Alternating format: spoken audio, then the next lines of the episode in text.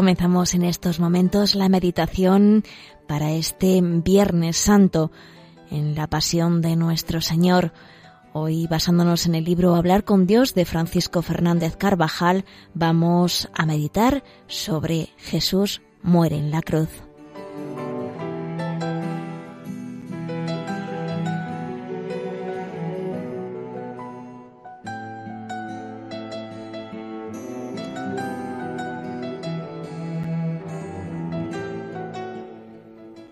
Jesús es clavado en la cruz y canta la liturgia, dulces clavos, dulce árbol donde la vida empieza. Toda la vida de Jesús está dirigida a este momento supremo. Ahora apenas logra llegar, jadeando y exhausto, a la cima de aquel pequeño altozano llamado lugar de la calavera. Enseguida lo tienden sobre el suelo, y comienzan a clavarle en el madero. Introducen los hierros primero en las manos, con desgarro de nervios y carne. Luego es izado hasta quedar erguido sobre el palo vertical que está fijado en el suelo. A continuación, le clavan los pies. María, su madre, contempla toda la escena. El Señor, está firmemente clavado en la cruz. Había esperado en ella muchos años y aquel día se iba a cumplir su deseo de redimir a los hombres. Lo que hasta él había sido un instrumento infame y deshonroso, se convertía en árbol de vida y escalera de gloria. Una honda alegría le llenaba al extender los brazos sobre la cruz, para que supieran todos que así tendría siempre los brazos para los pecadores que se acercaran a Él, abiertos.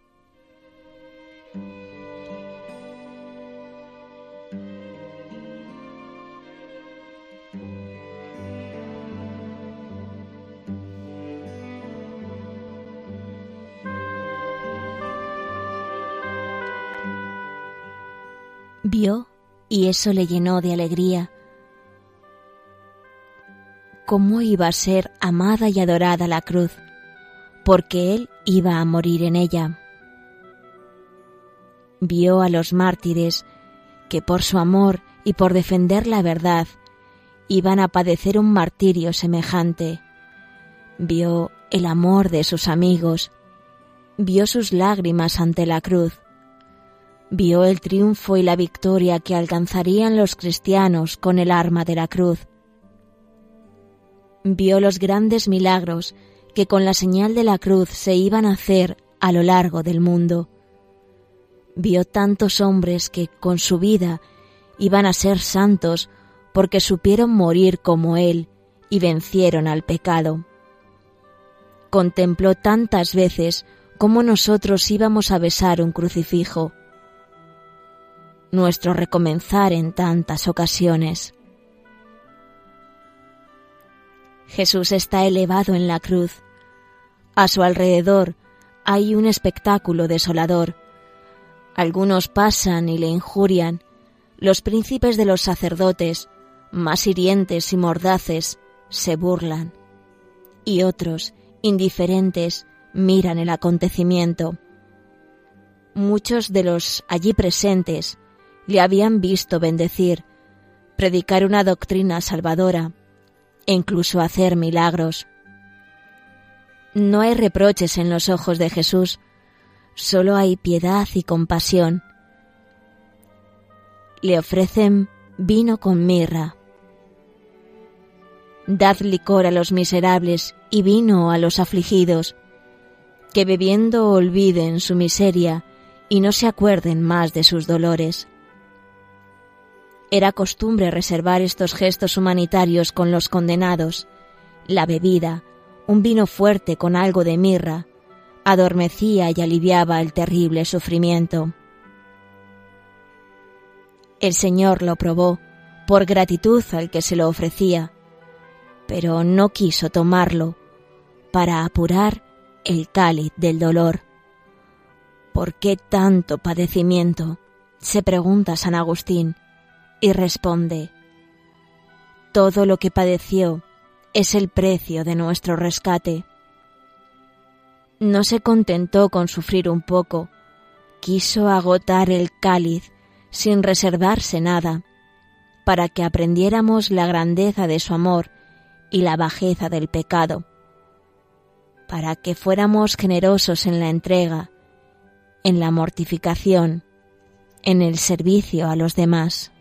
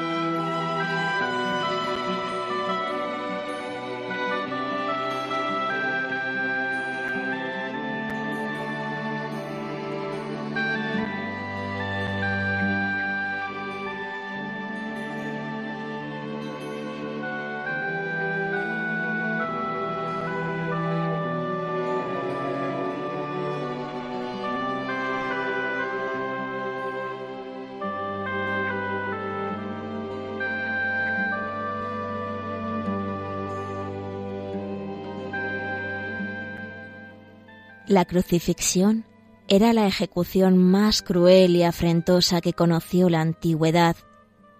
Un ciudadano romano no podía ser crucificado. La muerte sobrevenía después de una larga agonía.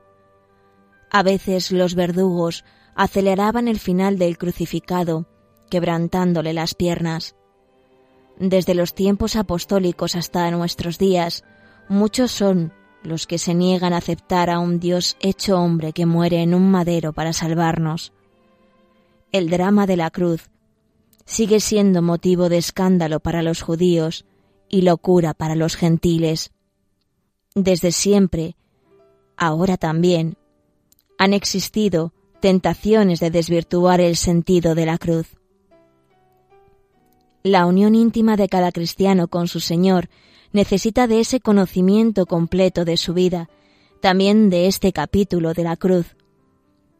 Aquí se consuma nuestra redención, aquí encuentra sentido el dolor en el mundo, aquí conocemos un poco la malicia del pecado y el amor de Dios por cada hombre. No quedemos indiferentes ante un crucifijo. Ya han cosido a Jesús al madero, los verdugos han ejecutado despiadadamente la sentencia. El Señor ha dejado hacer, con una mansedumbre infinita. No era necesario tanto tormento.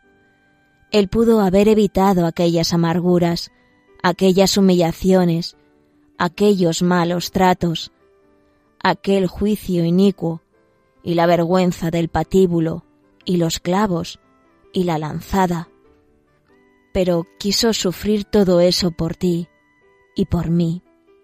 ¿Y nosotros no vamos a saber corresponder?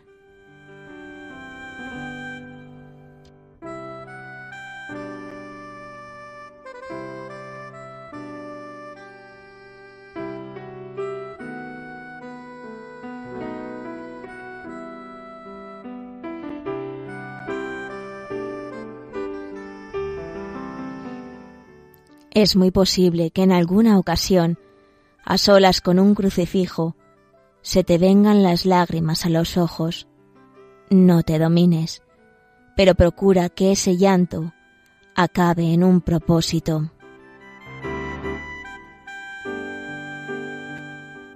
Los frutos de la cruz no se hicieron esperar. Uno de los ladrones, después de reconocer sus pecados, se dirige a Jesús Señor, acuérdate de mí cuando estés en tu reino. Le habla con la confianza que le otorga el ser compañero de suplicio. Seguramente habría oído hablar antes de Cristo, de su vida, de sus milagros. Ahora ha coincidido con él en los momentos en que parece estar oculta su divinidad. Pero ha visto su comportamiento desde que emprendieron la marcha hacia el Calvario. Su silencio que impresiona, su mirar lleno de compasión ante las gentes, su majestad grande en medio de tanto cansancio y de tanto dolor. Estas palabras que ahora pronuncia no son improvisadas, expresan el resultado final de un proceso que se inició en su interior desde el momento en que se unió a Jesús. Para convertirse en discípulo de Cristo, no ha necesitado de ningún milagro. Le ha bastado contemplar de cerca el sufrimiento del Señor. Otros muchos se convertirán al meditar los hechos de la pasión recogidos por los evangelistas.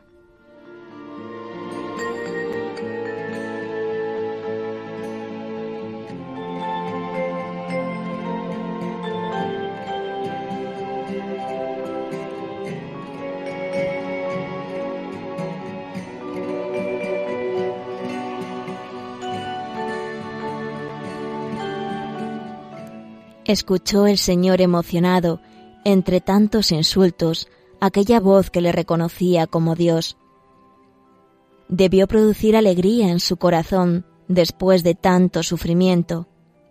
Yo te aseguro, le dijo, que hoy mismo estarás conmigo en el paraíso. La eficacia de la pasión no tiene fin. Ha llenado el mundo de paz, de gracia, de perdón, de felicidad en las almas, de salvación. Aquella redención que Cristo realizó una vez se aplica a cada hombre con la cooperación de su libertad. Cada uno de nosotros puede decir en verdad, el Hijo de Dios me amó y se entregó por mí. No ya por nosotros de modo genérico, sino por mí, como si fuese único se actualiza la redención salvadora de Cristo cada vez que en el altar se celebra la Santa Misa.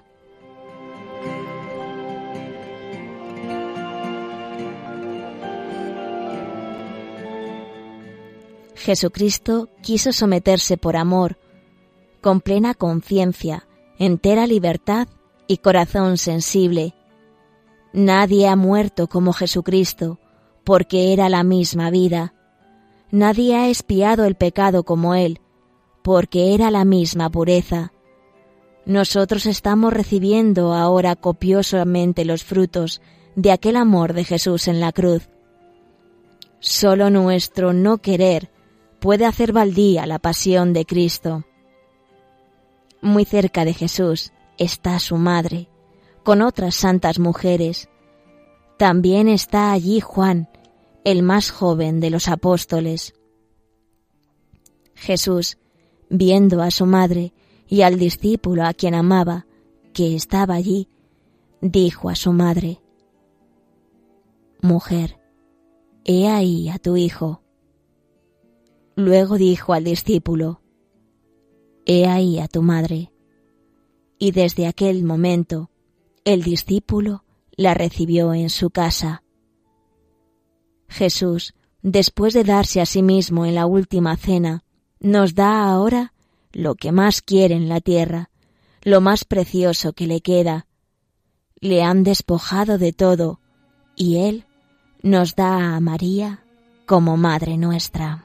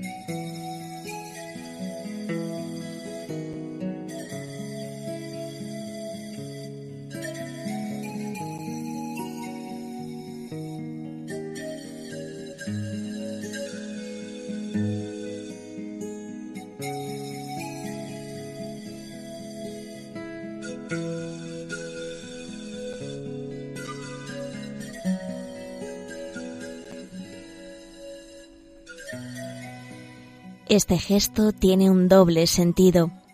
Por una parte se preocupa de la Virgen, cumpliendo con toda fidelidad el cuarto mandamiento del Decálogo.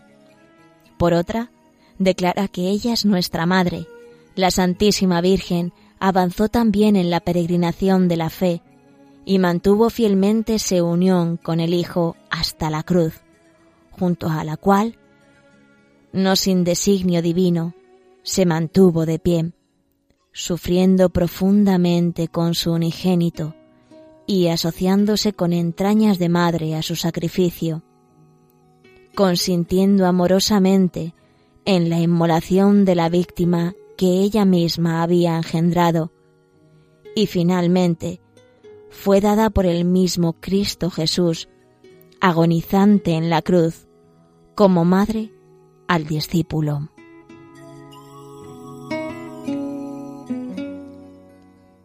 Se apaga la luminaria del cielo y la tierra queda consumida en tinieblas. Son cerca de las tres cuando Jesús exclama, Elí, Elí, la masa bactaní.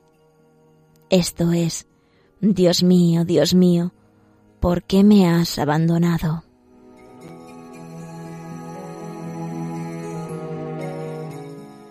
Después, sabiendo que todas las cosas están a punto de ser consumadas, para que se cumpla la escritura, dice, Tengo sed. Los soldados empapan en vinagre una esponja y poniéndola en una caña de hisopo, se la acercan a la boca. Jesús sorbe el vinagre y exclama, Todo está cumplido. El velo del templo se rasga y tiembla la tierra cuando clama el Señor con una gran voz. Padre, en tus manos encomiendo mi espíritu. Y expira. Ama el sacrificio, que es fuente de vida interior. Ama la cruz, que es altar del sacrificio. Ama el dolor, hasta beber como Cristo, las heces del cáliz.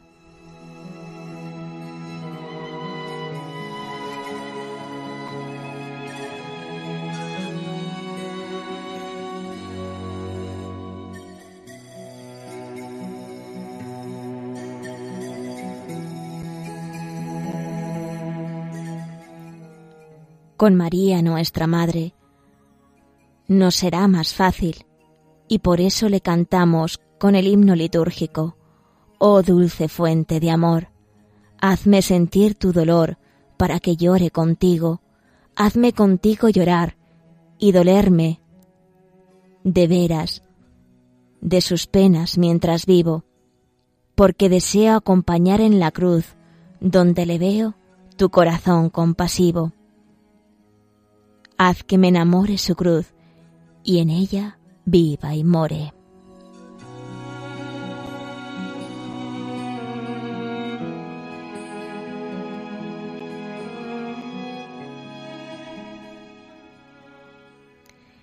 Finaliza así en Radio María la meditación para el día de hoy, de este Viernes Santo, sobre la muerte de Jesús en la cruz basada en el libro Hablar con Dios de Francisco Fernández Carvajal.